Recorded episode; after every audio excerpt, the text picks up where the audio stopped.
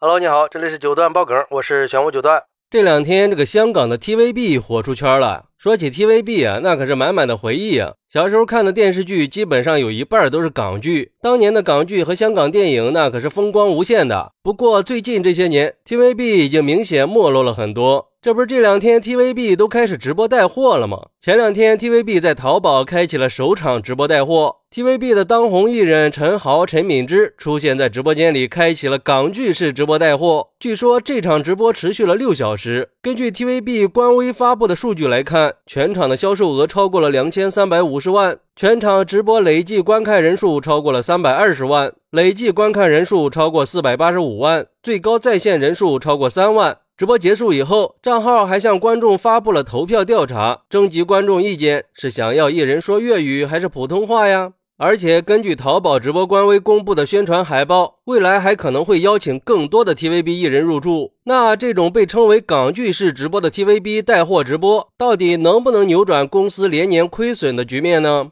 根据2022年的中报显示，TVB 报告期内实现营收18.2亿港元。同比增加百分之四十五点八二，规模净利润亏损二点二四亿港元，同比减少了百分之二十点八九，每股亏损零点五一港元。而亏损的主要原因是电视台的运作成本和广告收入下滑导致的。而在二零二二年的上半年，公司电商收入达到了四点六一亿，同比增长二十六倍。环比增长百分之九十三点六九，公司商品交易订单总额达到了五点零九亿港元，整体销售额增长百分之六百八十三，每日订单数量增长百分之五十，月均活跃客户数也增长了百分之三十四，达到了十点七万人。看来还是直播带货赚钱呀。怪不得现在很多明星都去直播带货了呀！不过值得注意的是，在首场淘宝直播里，陈豪的语气和动作都对应的是他十六年前《溏心风暴》里的经典角色。很多网友都留言说，这是妥妥的回忆杀呀！不得不说，这 TVB 的港剧式直播还真是有一套啊，把经典场景和角色都带到直播里了。说不定这也会成为大部分香港艺人进军直播间的主要套路，靠情怀杀打开市场。不过要知道，这直播带货已经经过了几年的大浪淘沙了，消费者也都更加精明了。我注意到，在 TVB 的评论区里，有很多人留言表示，下单不会只看人的，主要还是要看商品质量。这就说明这些年我们的消费观念已经发生转变了。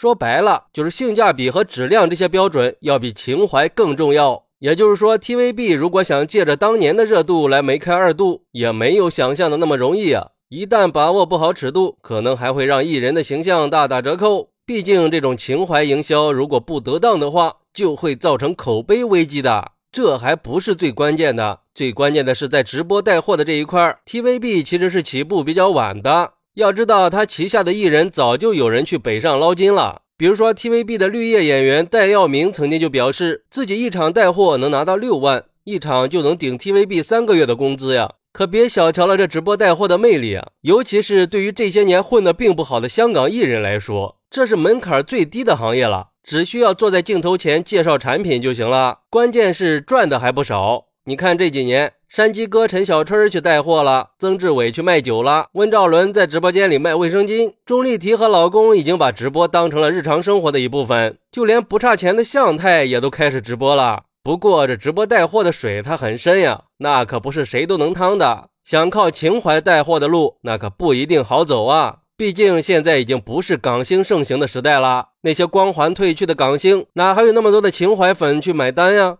总的来说吧，现在的人更看重产品的品质和服务了。直播带货到最后还是得看货，靠情怀买单的人毕竟是少数。所以说，我觉得 TVB 要想在直播行业干出点名堂来，还是要把选品的质量抓起来才是王道啊！靠情怀那只是暂时的，关键还是要看持续性。那卖货呢，当然还是品质最重要喽。好，那你是怎么看待 TVB 直播带货的呢？快来评论区分享一下吧！我在评论区等你。喜欢我的朋友可以点个关注，加个订阅，送个月票。拜拜。